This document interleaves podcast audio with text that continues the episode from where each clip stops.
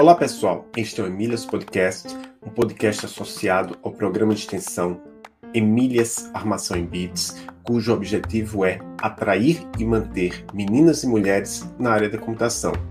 Este programa de extensão está associado ao Departamento Acadêmico de Informática e ao Programa de Pós-Graduação em Computação Aplicada da Universidade Tecnológica Federal do Paraná, UTFPR. Vamos a mais um episódio do Emílias Podcast. Olá, eu sou Adolfo Neto, professor da UTFPR Curitiba. Hoje estamos aqui com Isabela Gasparini, ela é professora da UDESC, Universidade Estadual de Santa Catarina, em Joinville. Quem vai entrevistar ela comigo é a professora Maria Cláudia Emer, co-host do Emílias Podcast e coordenadora do projeto Emílias Armação em Bits. Tudo bem, Maria Cláudia? Tudo bem, Adolfo. Tudo jóia. Então, hoje estamos aqui com um podcast por um dia, é o Vladimir Belinsky, analista de tecnologia da informação na Universidade Federal da Fronteira Sul, lá em Chapecó, também em Santa Catarina, e que hoje vai ser, como eu já disse, podcast por um dia do Emílias Podcast. Tudo bem, professor? Tudo bem, Vladimir? É um prazer estar participando da conversa. Jóia. Então, seja bem-vindo ao Emílias Podcast, Isabela, tudo bem? Olá, gente. Muito obrigada pelo convite. Tudo bem por aqui? Jóia. Então, é, é um prazer estar entrevistando você aqui, que eu lembro que eu convidei você, não sei se você lembra, mas uns dois anos numa reunião de coordenadores de pós-graduação lá na Federal do Paraná, né? E é, na verdade, naquela época a ideia talvez era fazer presencial, mas acabou que a gente está fazendo agora online. E nesse podcast, desde aquela época, a gente sempre gosta de perguntar para as pessoas, para as mulheres que vêm aqui, como é que surgiu o interesse pela computação, porque justamente o fato é que o Emílias é um projeto que busca trazer mais mulheres para a computação e a gente quer saber os percursos. Como é que você se interessou pela computação? Pois é, eu lembro muito bem que a gente se viu há muito, né, há dois anos atrás. Eu fiquei bastante empolgada, fiquei muito feliz com o projeto de vocês. Então, a minha trajetória, né? Eu acho que um, lembrando que eu sou, tenho mais idade do que várias meninas que vêm aqui conversar com vocês, né? Então, na nossa época, a computação ainda estava iniciando ali, né? Tínhamos poucas turmas, não tinham tantos cursos como hoje. Então, quando eu estava no terceiro colegial, hoje em dia, né, ensino médio, eu estava tentando pensar o que, que eu poderia fazer. Eu sempre gostei muito de matemática, mas eu nunca tinha visto computação, eu nunca tinha interagido com computação. E naquele ano é, eu fui investigar e tinha um curso de ciência da computação na Universidade Estadual de Londrina, né? É, e aí eu fiquei curiosa em relação ao que poderia ser feito, já que eu gostava tanto de matemática, né? Quem me incentivou bastante foram os meus pais, minha mãe e meu pai, porque a gente estava levantando juntos, assim, que possibilidades poderiam ser na área de exatas. E aí, matemática pura, minha mãe fez matemática, curso de matemática, é, ou engenharias, e aí a gente viu, mas o que, que é ciência da computação? E aí foi nesse ano que eu fui investigar e fui fazer minhas primeiras aulas como pessoa que usa o computador mesmo, para verificar, para usar, para saber como é que era. Naquela época a gente não tinha computador nas nossas casas, né? A gente tem que lembrar toda essa trajetória. E aí eu me inscrevi para fazer ciência da computação. E aí passei. É... Naquela época era um vestibular, ainda não tinha o Enem, né? Então, aquela expectativa, eu fiz vestibular em outros lugares também, não só na minha cidade, que eu morava em Londrina, né, no Paraná é, mas consegui passar e, e, outras pessoas, inclusive uma outra menina que fazia o colegial comigo também passou. Isso foi bem interessante, esse suporte de pessoas que você já conhecia fazer o curso com você. Então, uma menina, uma amiga minha chamada Daniela e um amigo meu chamado Magno, os dois faziam o colegial comigo e os dois também passaram na mesma turma comigo. Então, aquela sensação de pertencimento já começou, né, desde o início comigo. Ainda bem, né, porque às vezes a gente ouve várias falas das pessoas que têm esse problema. Mas eu confesso que o primeiro ano de faculdade foi muito difícil para mim, como eu nunca tinha tido é, essa interação antes com a computação, né? E como a gente tem um, processo teórico muito grande, a matemática é totalmente diferente do que a gente viu, e aí a gente no ensino, no ensino médio, né, a gente sempre tira ótimas notas, e aí chega lá, a gente começa a ter notas que a gente não acredita que a gente está tendo, eu, isso me desestabilizou bastante. No primeiro ano eu fiquei bastante confusa se era o que eu queria seguir ou não. E aí, nesse momento, quem me ajudou bastante é, foi meu pai, ele já é falecido. Conversei muito com ele, ele falou assim, não, é, todo o primeiro ano de todas as faculdades é muito teórico, né? Aguenta mais um pouquinho para ver se não é isso que você quer mesmo. É, logo depois dessa conversa que a gente teve, no primeiro ano de faculdade, meu pai faleceu. Foi em dezembro. Mas aquela conversa ficou comigo. E aí eu não desisti. E o segundo ano da, do meu curso já começou totalmente diferente. Era muito teórico ainda, mas eu já conseguia enxergar possibilidades de, de eu estar dentro desse curso, né? E aí me envolvi um pouco mais também, porque a gente tem diversas oportunidades de trabalhar dentro da universidade, mesmo numa num curso que ele é integral, né? Então a gente tem as monitorias, a gente tem os projetos de extensão, a gente tem os projetos de iniciação científica. E no segundo ano eu comecei a, a trabalhar em um projeto de extensão, em que a gente é, ensinava a área, né, a, a, técnicas ali de computação e, e, e uso do computador para crianças, né, e para jovens de, de diversas comunidades carentes, eles serem multiplicadores dentro da sua própria comunidade. E ali foi que eu percebi o quanto eu gostava de estar ali, junto com eles. Então, eu gostava da área de computação, mas eu também gostava de estar ali envolvida nas questões educacionais. E eu não pensava nisso no primeiro ano de faculdade. E foi ali que eu entendi que eu gostaria de ser professora.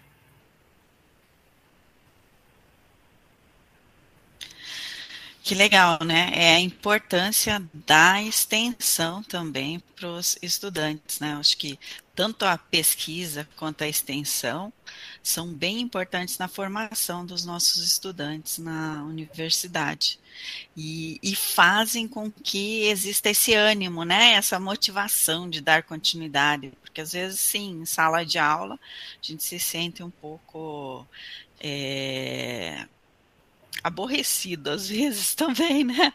Com, com tudo que a gente vai vendo, com a parte teórica, às vezes entra pensando, ah, vai ser bem prático, né? Já vou entrar, vou começar a programar. E não é assim, a gente precisa de toda uma base, uma fundamentação para depois iniciar essa outra, uh, essa outra parte prática, né? Bom, mas aí você foi contando um pouco, sim, da, da, da sua formação também, né, na graduação, de como que foi. Mas e depois, o mestrado e o doutorado, como ocorreu? Pois então, eu estava na, na graduação, além de fazer o projeto de extensão, a, a gente teve a oportunidade de criar empresas, sabe, para incubação, então eu aproveitei também essas, esses outros olhares para descobrir o que eu mais gostava, né? Então a gente criou ali uma, uma empresa inicial, é, participei de monitorias também com, em outras disciplinas e, e, e pesquisa, né? E ali eu descobri a oportunidade que eu poderia, então, continuar minha carreira como professora. É, e para isso eu precisaria continuar os meus estudos. E aí, no final da, da faculdade, eu me inscrevi para alguns lugares para fazer um mestrado. E na ocasião eu decidi pela Universidade Federal do Rio Grande do Sul, né, ali em Porto Alegre, é, porque a gente conseguia ter. Primeiro que eu me inscrevi em alguns outros lugares, né, que também eram próximos da minha cidade, mas ali na Federal do Rio Grande do Sul a gente teve uma oportunidade de um é, tipo um inter entre a UEL e a Federal do Rio Grande do Sul. Então eu Claro que eu precisaria estar lá em Porto Alegre em vários momentos, mas eu poderia fazer parte dos do meus estudos continuando na UEL. Então, é, por essa colaboração entre os dois. Então, eu decidi, optei pela Federal do Rio Grande do Sul, também sabendo da qualidade que eles têm lá, né, e, e da proximidade que eles têm junto com o pessoal da UEL. E eu decidi fazer, então, meu mestrado é, nesse contexto. Então, eu ia muitas vezes, né, pegava ônibus, 18 horas de ônibus, ficava uma semana em Porto Alegre, depois voltava. Meu mestrado foi bastante corrido em termos de, de ônibus, né, assim, de, de quilometragem. Mas foi muito gratificante, porque foi ali que eu descobri que eu realmente queria continuar fazendo essa caminhada. E eu decidi, na ocasião, na, naquela época, eu fiz o mestrado, mas eu também já me inscrevi como professora substituta para dar aula na UEL. E depois eu fui em outras universidades particulares. Por quê? Ao invés de ter bolsa, né, e aí morar no local porque para mim era muito importante eu também já começar a, a, a ter mais prática com o processo de ensino-aprendizagem, né? E eu achei essa oportunidade bem riquíssima. Eu não queria deixar minha família naquele momento também, né? Tinha essa questão. E então eu ficava viajando várias vezes e já, já ministrava aulas dentro da universidade. E aquela vivência acadêmica, ela foi muito importante para o meu processo também de aprendizagem dentro do mestrado. E aí, depois que eu acabei o mestrado, então, o, o ano de 2003 foi um ano muito marcante na minha vida, porque eu terminei o mestrado, eu casei, e aí fui buscando também é, oportunidades para trabalhar em universidades públicas, né? E aí é, eu descobri o concurso no final do ano da UDESC, né, a Universidade do Estado de Santa Catarina, e em abril, é, em março, eu fui fazer o concurso em Joinville, e em abril entrei na universidade, que é aqui em Joinville, onde eu estou. Então, eu vim para cá é, em 2004, e aí eu continuei é, dando aula, né, ministrando aula, e depois que eu fui fazer o doutorado, então depois do, do probatório que a gente fala, né, então, foi uma oportunidade muito rica, porque hoje as universidades só contratam os professores depois que eles já têm doutorado, né? E, e para mim ainda consegui entrar antes desse disso, eu consegui fazer é, somente com mestrado. E aí eu fiz o estágio probatório, trabalhei aqui alguns anos, mas eu nunca perdi o contato com os professores no qual eu trabalhei no mestrado. A gente sempre trabalhou juntos, fazia alguma algum projeto de pesquisa juntos, a gente sempre continua a parceria. E aí eu fui para o doutorado em 2008, saí da universidade e fui fazer o doutorado integralmente. Ali eu fui integralmente, né, com bolsa. E eu, eu queria valorizar isso, a importância disso para a gente poder fazer e aproveitar todos os momentos da universidade. E aí eu fui morar em Porto Alegre. E ali, de fato, eu morei em Porto Alegre e uma parte do meu doutorado, eu fiz o doutorado de sanduíche lá na França, aí na Télécom Paris, é, que era em Evry, que é uma cidade do lado de Paris. E aí eu aproveitei e morei em Paris por seis meses.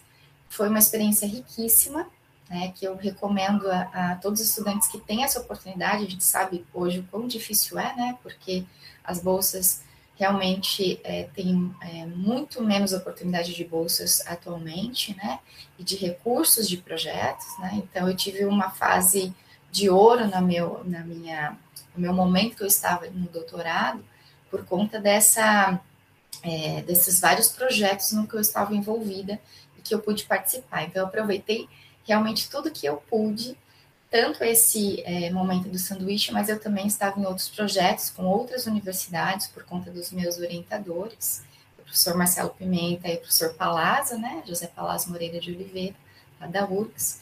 Então, eles me proporcionaram é, diversas outras experiências. Então, eu fui por, por conta de projetos para Argentina, para o Uruguai, eu fui apresentar em eventos em diversas, em diversas, é, em diversos países por conta dos projetos desses professores. Então, eu, eu queria valorizar bastante é, que a nossa educação ela merece isso, né? Merece que a gente tenha oportunidades. E eu consegui diversas oportunidades por conta disso. E aí eu voltei depois do doutorado e voltei aqui para a UDESC. E a gente faz, ainda continua, né, com pesquisa, ensino, extensão. Eu acredito muito que os três pilares da universidade precisam estar juntos. Bacana essa fala, toda a trajetória, né? Todos os projetos. E eu gostaria de saber, durante então a sua trajetória, os projetos que foram realizados ou até mesmo o trabalho, você encontrou alguma dificuldade pelo fato de ser mulher, numa área que é, existem muitos homens ainda, né? Que pergunta difícil, né, de responder. Você sabe, eu, é, claro que eu me preparei um pouquinho, né, para vir aqui falar com vocês. Eu assisti diversos outros episódios de podcast de vocês e, e essa pergunta, ela me sensibilizou bastante quando eu assisti é, dos diversos podcasts de vocês. Por quê? Porque eu preciso dizer que a gente que já está há muito tempo, muitas vezes a gente é, eu já, eu já tinha recebido essa pergunta antes, e muitas vezes no passado eu falei assim: não, eu nunca tive, eu não me lembro de ter tido problemas, eu, é, eu tive muita sorte, eu já, já tive essa fala no passado. Eu sempre tive muita sorte, nunca aconteceram coisas comigo. Mas o fato é que a gente não tinha o olho tão aberto para essas coisas, entende? Hoje, com os estudos, com o diálogo que a gente é, faz, né, via podcasts, via rodas de conversa, a gente consegue entender algumas coisas que já aconteceram no passado, que na realidade não são ok, não são normais, não deveriam ser. Então, eu até queria me redimir, porque várias vezes eu nem pensava nisso, e acho que essas discussões são muito importantes para a gente ver que, não, realmente são coisas que aconteceram por, pelo fato de eu ser mulher. Então, assim, é, de maneira geral, algumas coisas que a gente vê, né, destacando, tal do mansplaining, né? Hoje tem nome para as coisas, então a gente consegue nomear, né? Com certeza já aconteceram comigo. Agora, o fato é como a gente pode reverter isso, né? Eu acho que essas discussões que a gente tem feito ajudam a gente a tentar reverter isso.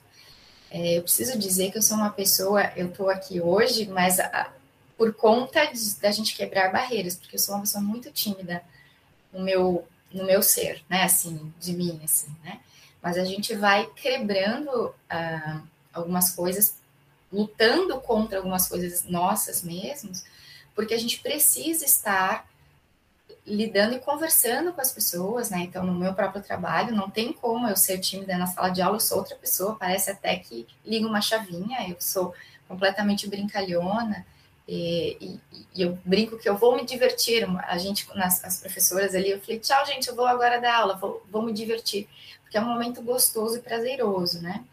Mas momentos assim, por exemplo, que você tem que falar um grande público, essas coisas sempre foram uma barreira para mim, pegar no microfone. Mas com o tempo as coisas vão melhorando, com a idade, com a maturidade e com formas que você tem de quebrar isso dentro de você, de você não ficar tão nervosa, né? De não, não passar mal todo momento quando você vai fazer esse tipo de entrevista, inclusive. E essas questões também são importantes para a gente saber como lidar com essas situações. Então, obviamente, já fui muito interrompida. A minha fala, por exemplo, eu dou uma ideia e aí a pessoa não é comprada. E aí um homem vai e fala a mesma ideia, e a ideia é como se fosse dele. Isso já aconteceu comigo também. Mas é importante que às vezes o primeiro passo é reconhecer que essas coisas acontecem, porque eu nem reconhecia. Aí o segundo passo é vamos fazer então alguma ação para que isso não aconteça. Então, eu tenho tentado ler bastante sobre isso para eu melhorar o meu comportamento e o meu, a minha forma de me expressar para que isso não aconteça novamente. Então, ah, como eu sou muito tímida, às vezes a minha fala, será que eu vou falar alguma bobagem? E aí falo devagarzinho, baixinho. Agora não. Então, eu já sei, ó, reuniões desse tipo, que eu sei que essas coisas podem acontecer, eu já vou e falo mais assertivamente. Mas é um processo que a gente vai aprendendo. E isso não é só para mulheres, é homens e mulheres, gente. Porque vem da nossa personalidade, né? E, e da nossa, enfim, das nossas questões pessoais. Então, eu digo que a gente vai aprendendo ao longo do tempo.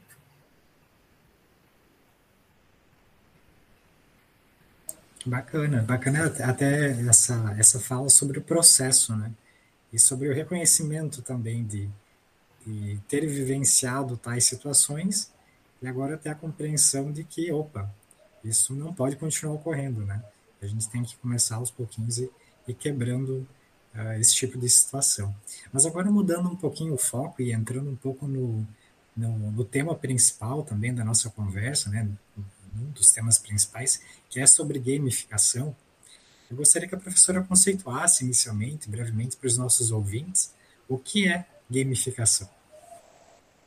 Beleza. Então, essa, essa palavra, né, ela veio é, mais recentemente, né, então começou a se falar em 2011, 2012, é, tem alguns sinônimos, tem gente que fala, é, eu falo gamificação em português, mas tem gente que fala gamificação, ludificação, né, como coisas muito parecidas, mas o conceito dela é, né, assim, tradicionalmente o que a gente vê é, então, o uso, o uso de elemento de jogos em contextos não lúdicos, né, então, o que, que significa isso, né, de fato?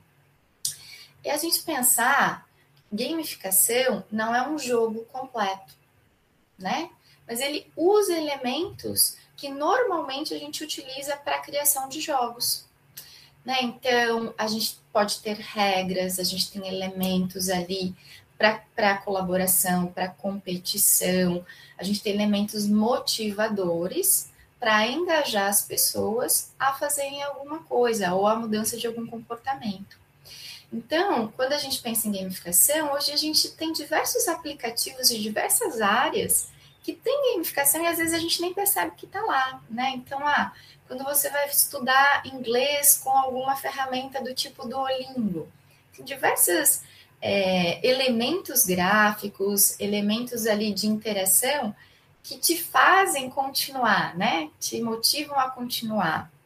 Então, aqueles elementos são elementos é, de gamificação, elementos de jogos, na realidade, né? Ah, existem hoje em dia ferramentas para você fazer caminhada, fazer esportes, que daí tem esses elementos de gamificação. Então, é, na nossa vida hoje em dia, seja na educação, seja para prática de esporte, seja para e-commerce, né? Seja para é, até é, por exemplo, empresas mesmo de software que tem ali no seu RH. Hoje em dia é difícil a gente enxergar algo que não tenha alguma gamificação?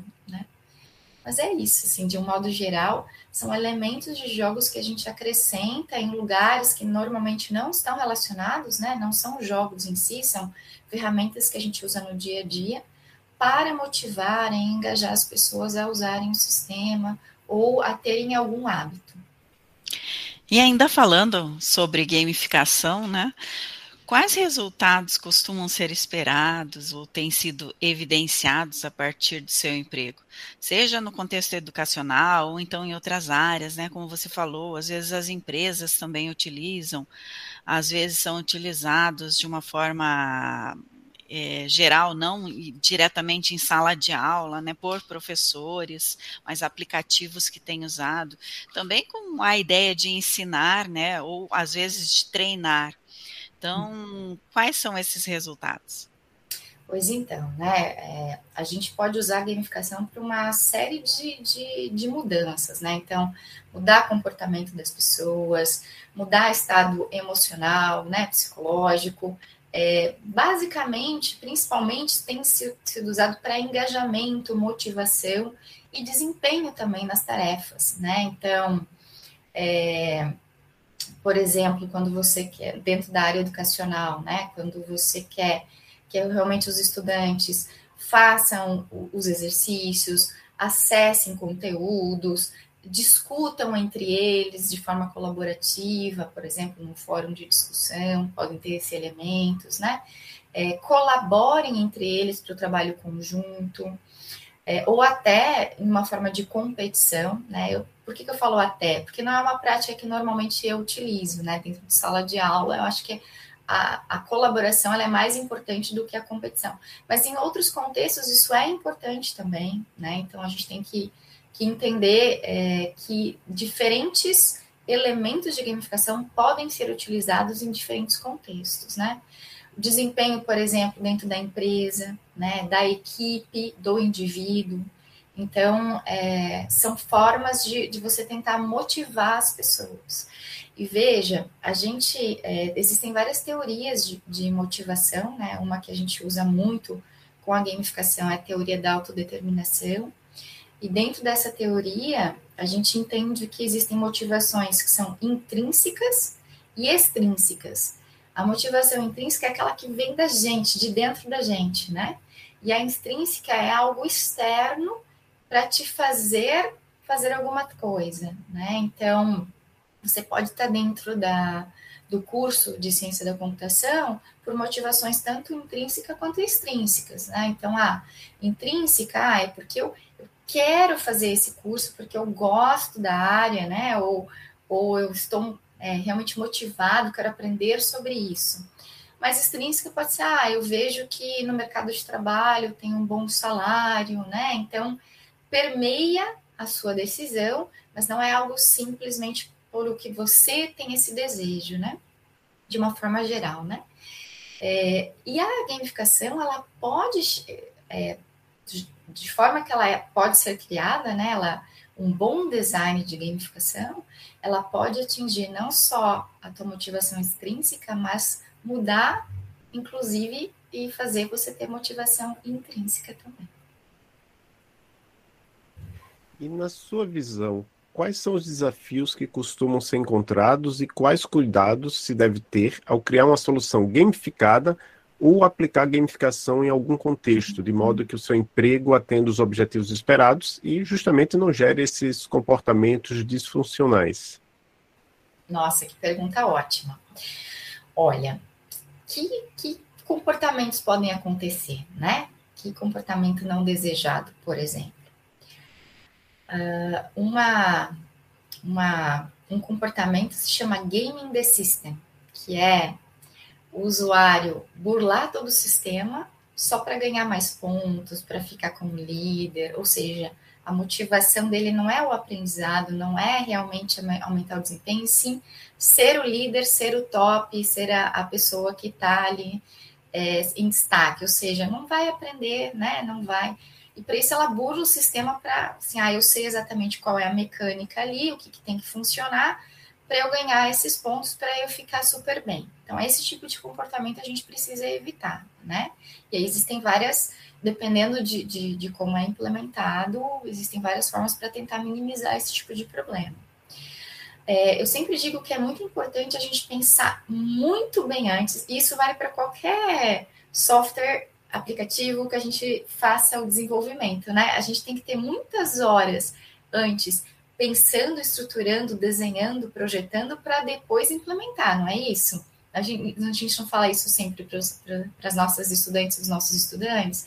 Então, aqui na gamificação é a mesma coisa. A gente tem que utilizar um modelo conceitual, um framework bem estruturado, é, entender quais os elementos necessários para o que eu quero, para o que eu desejo, né, qual é o meu objetivo maior com a gamificação, para poder implantar a gamificação e os elementos mais corretos para aquela situação. Então, isso já vai minimizar que problemas posteriores possam acontecer.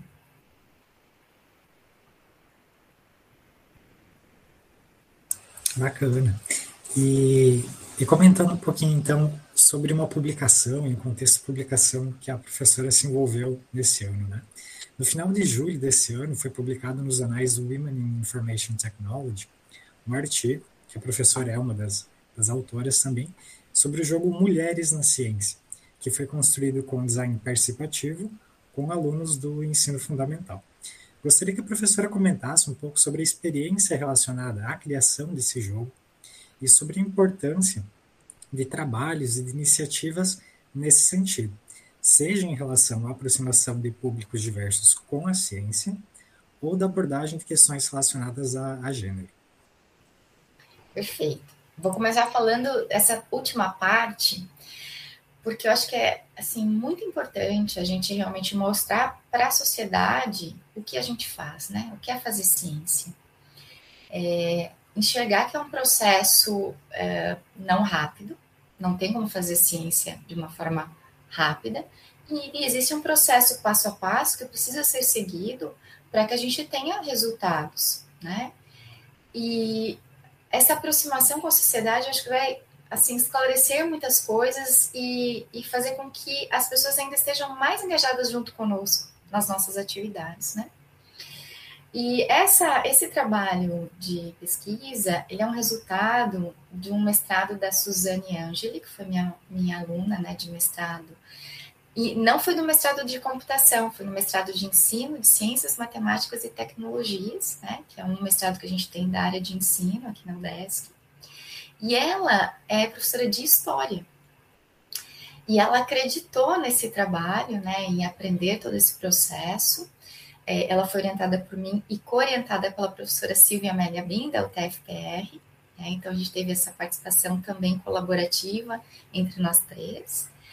E aí, a nossa decisão, então, foi que a, a Suzane poderia levar para a sala de aula, né, com alunos voluntários em horário extra classe, só com, com quem realmente tinha interesse, para alunos, então, do final do ensino é, fundamental 2 ali, para é, essa discussão, esse processo de pesquisa ser todo iniciado e terminado junto aos estudantes e às estudantes.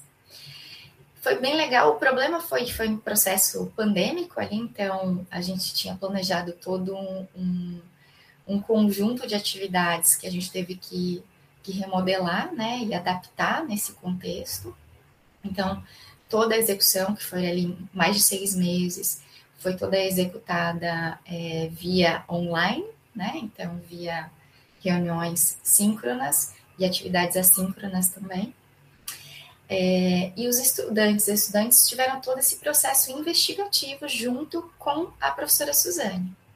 Então, eles e elas buscaram as informações. Então, primeiro a gente fez um diagnóstico, até para descobrir o quanto eles entendiam já a participação da, das mulheres na ciência, o quão cientes eles estavam. Então, a gente fez perguntas. É, o que é uma pessoa cientista, né? O que, como elas caracterizavam uma pessoa cientista, para a gente quebrar estereótipos mesmo até o final de toda essa interação é, discutia, perguntávamos se, para citar pessoas cientistas, e aí as pessoas citavam principalmente o Einstein, pessoas assim bastante renomadas, mas em sua maioria homens. É, e aí a gente usou técnicas de design participativo em toda a construção. Então, desde a fase ali de levantamento dos dados, a busca por pessoas e as, é, as estudantes, os estudantes, né, as crianças ali, foram criando junto com a colaboração da professora, né? Então ela guiava o processo, mas eles e elas executavam.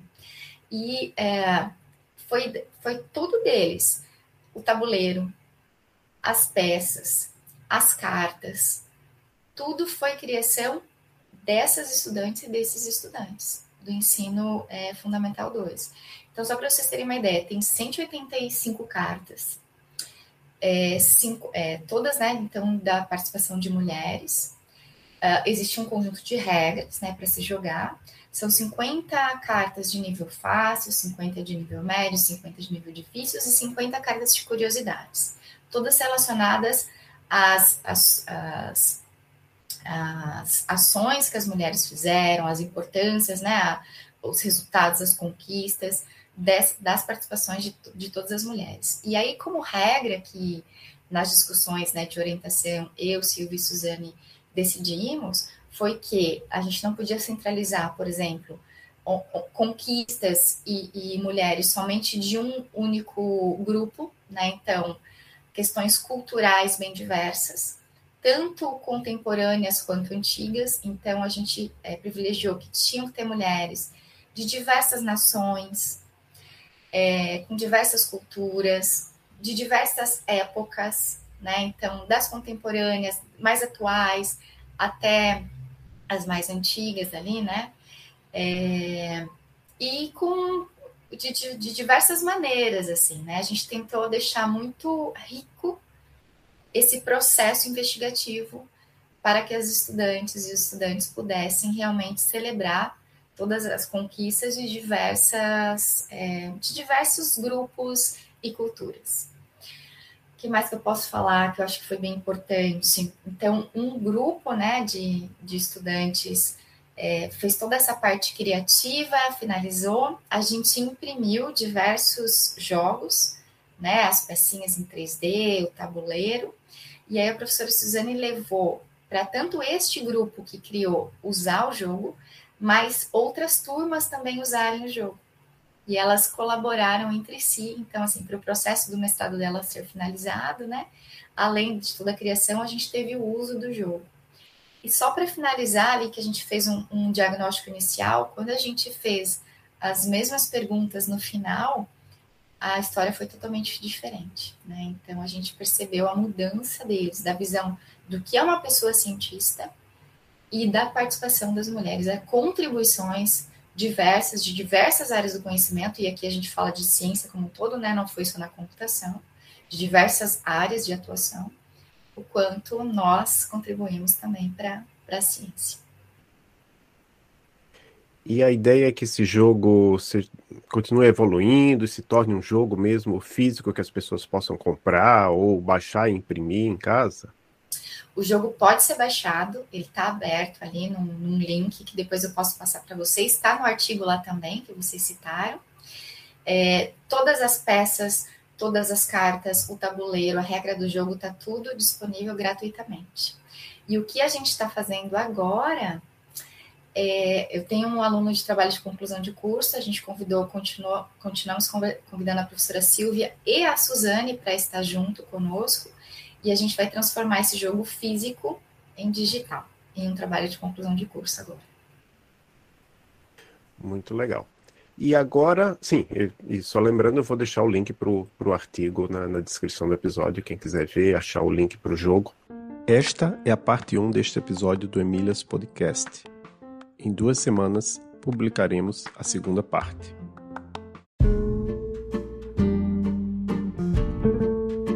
Obrigada por ouvir mais um episódio do Emílias Podcast, o podcast de mulheres na computação. Nos acompanhe em nossas redes sociais, Emílias Armação em Bits, e fiquem por dentro de todas as novidades e eventos do projeto. Até a próxima!